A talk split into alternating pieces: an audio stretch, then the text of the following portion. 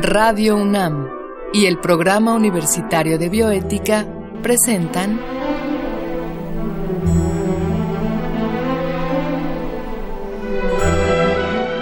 El Árbol de las Ideas. Bioética, Ciencia y Filosofía para la Vida. Con Paulina Rivero Weber.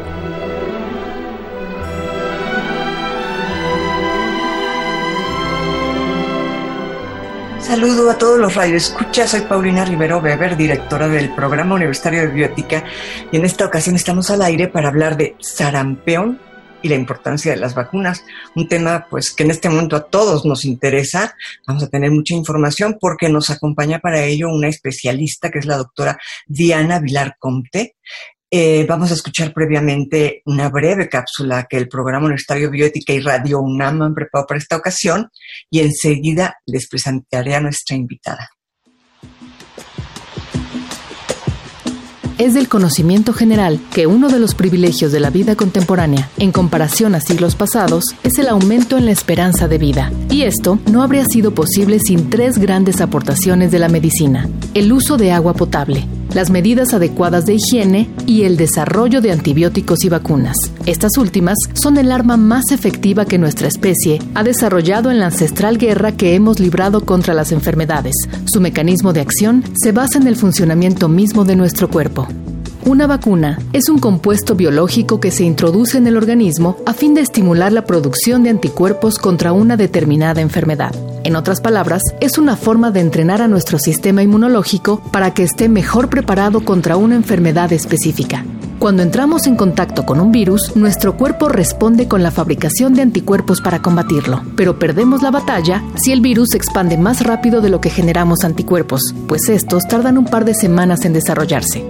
La vacuna se encarga de engañar a nuestro cuerpo mediante un antígeno, el cual simula a la partícula o al agente infeccioso responsable de la enfermedad que queremos erradicar. Les decimos vacunas vivas aquellas cuyo antígeno es el microorganismo que causa la enfermedad, pero debilitado o atenuado, de modo que no sea suficientemente fuerte para causar la enfermedad, pero sí para activar nuestro sistema inmune. Las vacunas muertas, por otro lado, utilizan al mismo microorganismo pero muerto o inactivo, ya sea entero o en fragmentos. Todo esto es muy fácil de decir y entender, pero muy difícil de conseguir. Y es por ello que el desarrollo de una vacuna es un proceso delicado que requiere de tiempo, pues hay que descartar toda posibilidad de efectos secundarios dañinos para los pacientes. Estamos acostumbrados a que las vacunas sean inyectadas, pero también pueden recibirse de manera oral y nasal. Sin embargo, el principio por el cual fueron ideadas no requería más que el contacto entre un paciente enfermo y uno sano. A este proceso se le llama variolización y se piensa que pudo haber sido inventado en la India antes del siglo VII, pero los datos más concretos de este datan del siglo XI en China. La variolización en esos tiempos consistía en aplicar pus de las llagas de un enfermo de viruela en la piel de una persona sana, o de soplar el polvo seco de las costras de la misma enfermedad dentro de las fosas nasales de alguien no contagiado. Esto les provocaba síntomas leves de la enfermedad y posteriormente inmunidad. Bajo este principio, Edward Jenner realizó en 1796 un experimento crucial para el desarrollo de este tipo de medicamentos. Tomó el líquido extraído de las ampollas de una joven ordeñadora que se había infectado con viruela bovina y las aplicó en el hijo de su jardinero, James Phillips. El muchacho solo presentó algo de fiebre, pero sobrevivió para que meses más tarde, cuando le fue inyectada la viruela, este mostrara que había desarrollado inmunidad hacia ella. Aunque efectivo, el experimento no deja de ser polémico, pues Jenner expuso a un paciente joven a una corazonada que, por suerte para la humanidad, resultó cierta. En honor a este experimento con la viruela proveniente de las vacas, Luis Pasteur llamó vacunas a sus medicamentos contra el cólera aviar, el antrax y la rabia. La efectividad de estas es tan notable que en 1980 la OMS declaró a la viruela como oficialmente erradicada del planeta y se espera que lo mismo ocurra en próximos años con la poliomielitis. Sin embargo, existe una amenaza contra esta meta, los grupos antivacunas. Los cuales difunden sin ningún sustento científico o estudio comprobado que las vacunas causan más daño que beneficio, por lo que muchos padres han decidido dejar de vacunar a sus hijos, y esto ha provocado brotes de enfermedades que ya no eran comunes y que podrían traer de vuelta epidemias que ya no eran una preocupación en los tiempos modernos.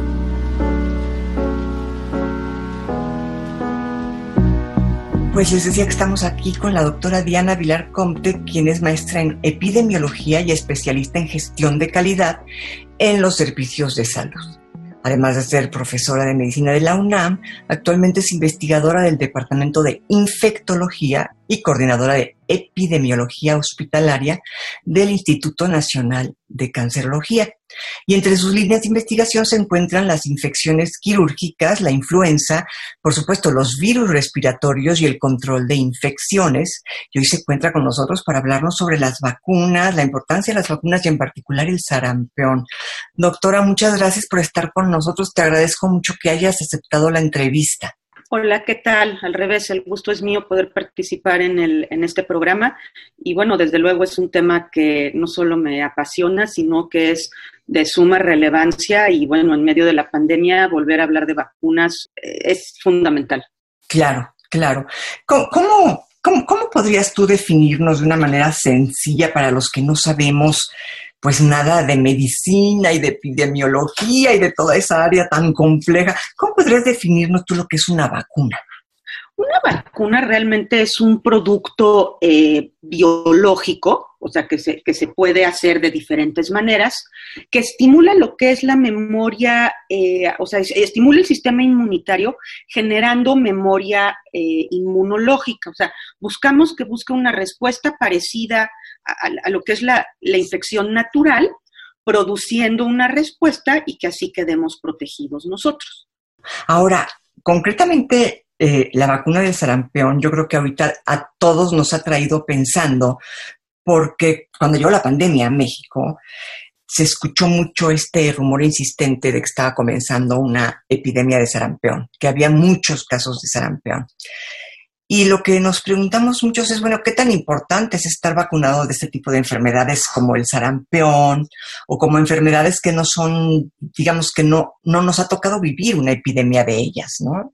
Bueno, hay varias enfermedades que se consideran infecciones prevenibles por vacunación, como el sarampión, la rubiola, eh, la parotiditis o, comúnmente eh, conocida como paperas, em, la influenza, las em, enfermedades, por ejemplo, causadas por el neumococo. Todas estas infecciones durante años asolaron pues, a la humanidad y uno de los grandes aportes de la vacunación es justamente haber disminuido la mortalidad infantil porque pues, la, gente se moría a muy temprana edad por muchas de estas infecciones que acabo de, em, de mencionar. Por ejemplo, hay algunos datos impresionantes de cómo la introducción de vacunas como polio disminuyó 99% la enfermedad y esto cómo repercutió sobre la eh, salud de la población en general. Se dice que las vacunas, además de la introducción del agua potable es probablemente la medida de medicina preventiva más importante para la población en general, para la salud pública. Entonces, creo que no hay ninguna duda al respecto eh, de esto. La otra cosa es que como no vemos ya muchas de estas enfermedades, creemos que no existen. Claro. Y hay una, puede haber una percepción entre el público de, como, ¿para qué me vacuno yo yo no sé de nadie que haya tenido sarampión o que haya tenido difteria. O sea, digo, realmente el, el último caso de, sarampión autóctono, es decir, que no nos lo trajeron del extranjero en México, había sido en 1995. O sea, estamos hablando ya de muchos años atrás. Y ahora justo en este primer semestre del año es que tuvimos este, este brote de sarampión eh, muy importante con 200 casos eh, focalizado en algunos puntos, básicamente la, delegación Gustavo Amadero. Luego Los 200 casos. 200, Son muchísimos. Son, muchos, sí, son muchísimos. Y, a ver, doctora, por ejemplo, un adulto, eh, como es mi caso, eh, yo acostumbro ponerme la vacuna de la influenza, ahora me han dicho que me tengo que poner neumococo también, pero un adulto sano, vaya, que no tiene mayor eh, problema de salud, se, tiene que poner varias vacunas aparte de neumococo e influenza. Por ejemplo, ¿debería yo de ponerme la vacuna del sarampión? Okay. Esto es una pregunta bien importante. Eh, realmente, pues, eh, o sea, el, el, boom de las vacunas viene a partir de los años 50, 40, claro. 50, y la primera generación de niños vacunados ya con claro. esquemas amplios, pues ocurre a principios de los 60. Entonces, muchos de estos adultos, como yo, podemos haber perdido parte de la inmunidad para ciertas infecciones. Algunas no nos deben de preocupar particularmente eh, por la frecuencia y porque no somos como el grupo de alto riesgo para tener algunas de estas, eh, pero hay otras que sí, y concretamente, por ejemplo, influenza o eh, neumococo, nosotros conforme envejecemos, pues el sistema inmune también va envejeciendo. Entonces necesitamos protegernos para algunas de, eh, de, las infecciones que si las tuviéramos podríamos tener cuadros especialmente graves. Claro. Un ejemplo es influenza y neumococo. No es que no nos vayamos a enfermar, y esto es algo importante, porque yo escucho muchas veces que yo me puse la vacuna de la influenza y me dio gripa. Bueno, a ver, la vacuna de influenza protege contra influenza, no contra otros virus del catarro, claro. hay cientos. Claro. Esto, y lo que me está protegiendo básicamente la vacuna, por ejemplo, de la influenza, es no para que me dé una gripa leve, sino para que tenga una forma grave como una neumonía que me pueda llevar, por ejemplo, a terapia intensiva. Ahora, hablando del sarampión, el sarampión es una enfermedad altamente contagiosa. O sea, hablando, por ejemplo, ahora de COVID, que hemos visto que es muy contagioso, se calcula que una persona infectada por COVID puede infectar alrededor de 2, 2.3 personas. Algunos estudios han llegado inclusive a decir que hasta 5. Pero el sarampión, solamente para que lo pongan en contexto, una sola persona puede infectar a 15. Imagínense ¿A 15? lo que es. A 15. Es una de las enfermedades más contagiosas que existen. Claro. Y es que además se contagia vía eh, aérea. Eh, entonces ahora volvamos un poco a qué ha pasado con los brotes, si me debo vacunar como adulto o no, etcétera. Una persona se considera inmunizada, una, si tuvo sarampión previamente. O sea, una persona que tuvo sarampión en la infancia o, o en algún punto de su vida se considera inmune y no es recomendable que reciba una dosis de vacuna de sarampión. Dos, ¿Qué pasa con jóvenes o adultos? Y este me parece que es un mensaje sumamente importante. Una de las cosas que se ha visto en todo el mundo, y el brote en México no fue la, excepción, es que esto, la gente no está correctamente vacunada. Se pusieron, se puso una dosis en, a los 12, 15 meses, que es cuando se recomienda la primer dosis de la vacuna del sarampión, que actualmente viene en lo que se conoce como la vacuna triple viral, que es sarampión, rubeola y eh, paperas, y por X o Z razón no se puso una segunda dosis. Y es donde se ha visto que hay una buena cantidad de personas, eh, jóvenes sobre todo, que ahí pueden eh, infectarse. Entonces, un primer mensaje es, todas las personas que no reconozcan ni haber tenido sarampión, ni tener dos vacunas de sarampión, eh, si tuvieron una hay que ponerse una segunda. Si no, se tiene que revisar si vale la pena que se pongan dos. Uh -huh. La vacuna de sarampión es una vacuna de las que se conoce como virus vivos atenuados y no todo el mundo se la puede poner. Este, eh, ojo, no se debe nunca poner en embarazadas, no se debe poner nunca en pacientes que estén inmunosuprimidos por razones como cáncer o porque toman algún, algún medicamento que les disminuye la inmunidad. O sea, son cosas que se deben de tener en cuenta. Claro, claro, porque pueden, puede darles, Sí. digamos. No, no, y Claro. puede, puede tener una consecuencia importante. Claro, claro. Ahora, hay gente que le tiene temor o incluso creencias personales, eh, no sé si de corte religioso o, o de corte supersticioso, no tengo idea, pero hay ciertos movimientos en el mundo que se les llama antivacunas, ¿no? Eh, en México ha habido esto también, existe gente que se oponga de manera radical a la vacunación. Sí, y esto es un tema que va creciendo y de hecho hay algunos, algunas publicaciones, algunos, eh, algunas entrevistas sumamente interesantes de qué es lo que ha ido sucediendo con esto. Eh, ciertamente, digo, siempre va a haber un grupo de personas que no crean, no se quieran vacunar, no crean en la medicina alopática. Eh, sin embargo, esto ha ido creciendo en los últimos años y hay eh, varias eh, explicaciones potenciales a esto. Una es que hay un grupo de personas, y creo que es genuino, y me parece que los debemos escuchar, que tienen dudas, tienen preguntas que deben ser adecuadamente respondidas por la comunidad médica y la comunidad científica. O sea, y no es que sean antivacunas, simplemente tienen dudas. Yo voy a vacunar a mi bebé, pero me han dicho que la sustancia que ponen como conservadora la vacuna puede ser mala y le puede ocasionar ciertos trastornos. ¿Es verdad o es mentira esto? Bueno, pues no hablemos solo de la vacuna, hablemos de también cómo se producen, cómo se conservan, etcétera. O sea, me parece que son dudas genuinas. ¿Qué te parece eh, ahora, ahora que nos hablas de rumores? ¿Qué te parece si escuchamos un sondeo eh, para ver qué opina la gente sobre las vacunas? Un muy breve sondeo. Claro. Yo considero que las vacunas son un gran aporte científico.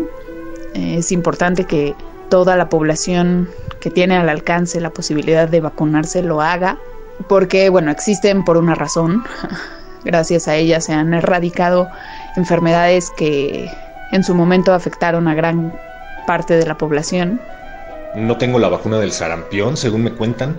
No porque en mi familia sean antivacunación, ni mucho menos, sino porque tengo entendido que me enfermé con fiebre muy fuerte cuando era muy chiquito y el doctor dijo que por el momento no me pusieran esa vacuna, pero bueno, es la única que me ha faltado y afortunadamente sí hubo gente a mi alrededor que se vacunó lo suficiente como para que se generara una inmunidad colectiva y a mí no me diera sarampión. Me parece que son muy necesarias para ayudar a prevenir enfermedades peligrosas o de alto riesgo, pero en lo personal me da miedo la reacción de mi cuerpo ante ellas. Gracias a Dios por las vacunas. Estoy completamente a favor de ellas. Eh, sé que de repente Existen algunos mitos acerca de los efectos secundarios o de, bueno, mitos urbanos sobre el control natal a través de las vacunas, pero yo creo que gracias a, las vacunas es que hemos podido avanzar en materia de salud. Considero que las vacunas han sido un gran instrumento para la humanidad, para tener un mejor control sobre su salud y aumentar la esperanza de vida. Y yo no llevo todo el control de mis vacunas y por el momento no sé si tengo todas las vacunas. Lo que pienso de las vacunas es que sí son muy necesarias para no tener enfermedades eh, que puedan propiciar una pandemia o algo así, o que puedan significar un rebrote de enfermedades que a lo mejor pensamos que ya estaban olvidadas o ya estaban superadas. Pues estamos acá con la doctora Diana Vilar Comte, maestra en epidemiología y especialista en gestión de calidad en los servicios de salud, hablando de vacunas. Pues mira, este, Diana, lo que la gente opina, eh, por lo menos la gente que nos tocó escuchar esta ocasión, es positivo, pero como bien decías tú, hay dudas, ¿no? Entonces, platícanos un poco. ¿Qué, ¿Cuáles son estos mitos o hay alguna realidad detrás de la gente que, que le teme a la vacuna? Sí, esta, esta parte es, bien interesante. Y bueno, hablábamos de las dudas, ¿no? O sea, dudas genuinas de una mamá preocupada, de un adulto que no sabe si se lo debe de poner, que le da miedo y que necesita explicaciones. Pero también alrededor de las vacunas hay muchas otras, otras cosas que, son importantes de, señalar. Primero, yo quisiera dejar eh, bien claro al público que el proceso de producción de vacunas es un proceso estricto, o sea, es un proceso que tiene que estar apegado a todas las fases de la experimentación, esto, y que eh, tiene, toda un, todo, tiene todo un sustento científico detrás de esto. Voy a tomar la vacuna de COVID rusa, que generó también mucha intranquilidad eh, hace muy pocas semanas cuando la lanzan. Y una de las cosas que, pasa con esta vacuna es que no ha pasado por todos los procesos eh, todavía de eh, prueba. Entonces, las vacunas aprobadas por las agencias regulatorias serias internacionales han pasado por todo un proceso de experimentación que va desde fases muy tempranas con, con, en células, en el laboratorio, hasta la prueba en miles de personas para conocer su eficacia esto y su seguridad. Y después de estas miles de personas probadas para determinar esto eficacia, conocer algunos efectos adversos que no se habían podido determinar en las fases más tempranas de eh, prueba, pueden ser aprobadas por las, las agencias eh, regulatorias respectivas. Y todavía en la última fase de seguimiento se ve qué es lo que pasa en la vida real, porque cuando se, o sea, pasamos de miles de personas a millones de personas, pues algunos eventos adversos que no se habían visto anteriormente se pueden empezar a ver. Y esto no es necesariamente porque se haya hecho mal o porque no se haya pegado a los, a los procesos más estrictos. Y la última cosa importante en vacunas, que no tienen muchas veces los medicamentos. Cuando se va a sacar una vacuna al mercado, se tienen que probar los lotes, sean más nueva o menos, o menos nueva, y verificar que estos lotes cumplen con los controles de calidad deseados. Pero, o sea, no es algo que sea azaroso y que se recomiende poner una vacuna nada más, porque sí, ya hay vacunas que están en las cartillas, o sea, nacionales, ¿no? Que, todos los niños, algunos adultos eh, se deben de poner. Pero luego están las vacunas especiales, que son aquellas que tienen que usar, por ejemplo, si voy a una zona endémica de fiebre amarilla y, pues aquí no hay fiebre amarilla, entonces me la tengo que poner. Esto es, otro asunto, ¿no? Pero, o sea, decirles que una vacuna aprobada y pasada por todas las fases experimentales suele ser un biológico altamente seguro. Una. Dos, las vacunas que hoy tenemos suelen ser más seguras que las que teníamos hace 30 o 40 años. Y bueno, y decir que la tecnología en vacunas está también revolucionada y COVID está siendo un excelente eh, ejemplo. Se están probando tecnologías que no se habían usado antes. Y de eh, estos rumores y de esto de antivacunas, pues aparte de las dudas genuinas, eh, luego hay cosas que se generan a través de rumores. Y hay un ejemplo que es tremendo en África, en Nigeria, eh, donde pues, se buscaba la erradicación de la polio hacia los años 2002, 2003 en, en, África. Entonces, pues la OMS, eh, muchos grupos en Estados Unidos, etcétera, promovieron y apoyaron e invirtieron grandes cantidades de dinero para poder erradicar la polio. Iban puerta por puerta para vacunar a los niños. Y el punto es que fue medio catastrófico eso porque la gente pensó, desde que eran anticonceptivos, fue después de las Torres Gemelas y pensaban que eran em, espías, y concretamente de la CIA en Estados Unidos. Y el punto no era que las mamás no quisieran vacunar a los niños, era un líder de la comunidad que pensó confianza digamos, no, no, es, no es que tuvieran un, culto que se opusiera a la vacuna o ideas, sino desconfianza. Desconfianza. Y esto ha hecho que se hagan estudios con desde, eh, o sea, estos, eh, estas redes y las redes sociales son muy poderosas en, en, este sentido, cómo se comunica la gente, etcétera. Y una de las cosas que tiene la vacunación es que, o sea, no es si yo decido tomar ajo eh, y con limón para a lo mejor prevenir el COVID. Si yo decido eso, puede que no me aguante mi marido o el que está junto a mí, pero no voy a dañar al resto. Pero si yo me dejo de vacunar, sí puedo dañar al resto de la comunidad y de la población. Y si hay un lugar donde se puede hacer una disrupción importante, es en vacunas. Y sí, en, nuestro país, digamos, eh, bueno, yo tengo el recuerdo tanto personal como con mis hijos cuando eran pequeños, que la cartilla nacional de vacunación era incuestionable, ¿no? Era absolutamente, y, me la pedían en ciertas ocasiones para ciertos trámites y se me de lo más normal que si tu hijo va a entrar a convivir con 20 niños más, te, pidan la cartilla nacional de vacunación. Hoy en día, ¿cómo es esto, Diana? hay, ¿Hay una obligación para que nos vacunemos? Digo, porque finalmente Aquí ya no es cosa de creencia, aquí es cosa de que si no estás vacunando a tu hijo y lo pones a convivir con 20 niños más, estás arriesgando la vida de todos. Claro, sí, esto y justamente en esto de la credibilidad y bueno, ni nuestros políticos, y hablo, o sea, a nivel nacional e internacional, ni muchas de las compañías, etcétera, tienen los mejores ratings de eh, credibilidad. Entonces, cuando tienes grupos que no son creíbles y que son tomadores de decisiones, esto es un problema.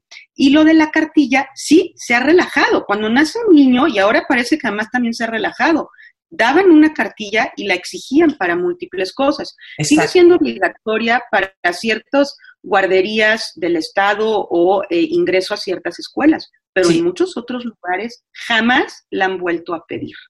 Y la otra cosa que creo que es grave, y lo han señalado autoridades en vacunación en este país, es que hemos disminuido nuestras coberturas. Eh, no se está, por ejemplo, para tener buena cobertura de sarampión se necesita tener 90 o más por ciento de población vacunada y han caído.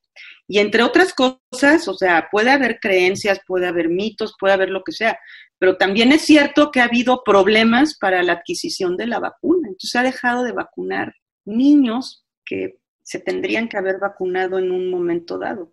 Pues me imagino que nuestro público ha de estar deseoso de escuchar un poco más. Ojalá, Diana, más adelante nos pudieras dar una entrevista nueva en la cual pudieras pues hablarnos de cada una de las vacunas, qué si nos ponemos, qué no nos ponemos, por qué. Y por lo pronto, bueno, me imagino que los mayores de 60, neumococo e influenza es de ley, ¿no? Sí, de hecho creo que es un excelente mensaje. Estoy más en la época en la que estamos, que está a punto, nos aproximamos ya al comienzo del, del otoño. Esto, eh, que es donde empiezan a incrementarse los virus respiratorios, otoño-invierno, esa etapa de influenza, y este año en particular, en medio de la epidemia de COVID, es fundamental que todos, y no nos olvidemos de eso, nos pongamos influenza. No queremos ver las dos cosas al mismo tiempo. Una, este, y dos, los adultos a partir de los 60, 65 años, adultos sanos, deben todos vacunarse contra el neumococo. Y aquellos adultos con alguna patología crónica importante, debilitante, también. Diana, pues muchísimas gracias, de verdad. Ojalá más adelante podamos platicar de cada una de las vacunas, qué sí hacer y qué no hacer. Se nos acaba ya el tiempo y pues sí, le agradezco a la doctora Diana Vilar Comte haber aceptado esta invitación a dialogar acá. A ustedes gracias por escuchar el programa que contó con la producción de Marco Lubián en controles técnicos gracias a Susana Trejo y escuchamos la voz de Gisela Ramírez en la cápsula cuyo guion contó con la adaptación de Mario Conde al texto original de Diego Dionisio Hernández. Se despide de usted su servidora Paulina Rivero Weber.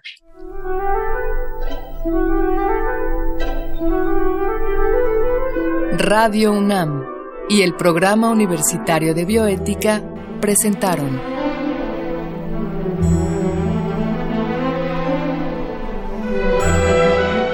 El Árbol de las Ideas. Bioética, Ciencia y Filosofía para la Vida. Con Paulina Rivero Weber.